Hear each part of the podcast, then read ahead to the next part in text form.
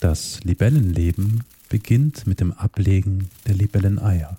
Daraus entwickeln sich meist schon nach etwa drei bis vier Wochen die sogenannten Prolarven. Kurz darauf entwickelt sich die eigentliche Larve.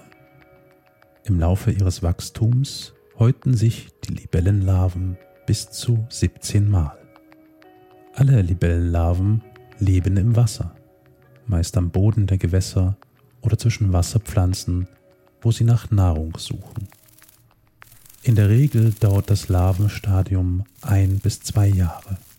Bei manchen Arten sind es aber auch vier bis sechs, zum Beispiel bei den Quelljungfern.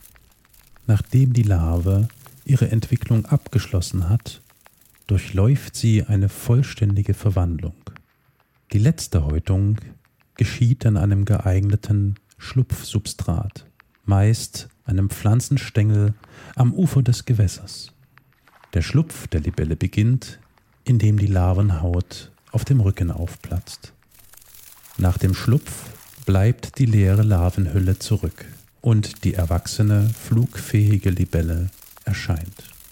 Die Libelle breitet ihre Flügel aus und hebt ab zum Jungfernflug. Dabei kann sich die Libelle weit vom Entwicklungsgewässer entfernen.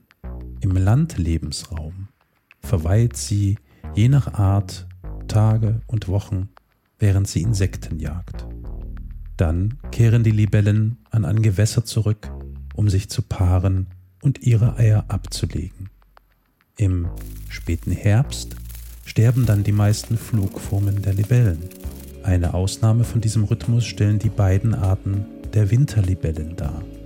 Sie überwintern als Flugform an windgeschützten Orten und paaren sich bereits im Frühjahr.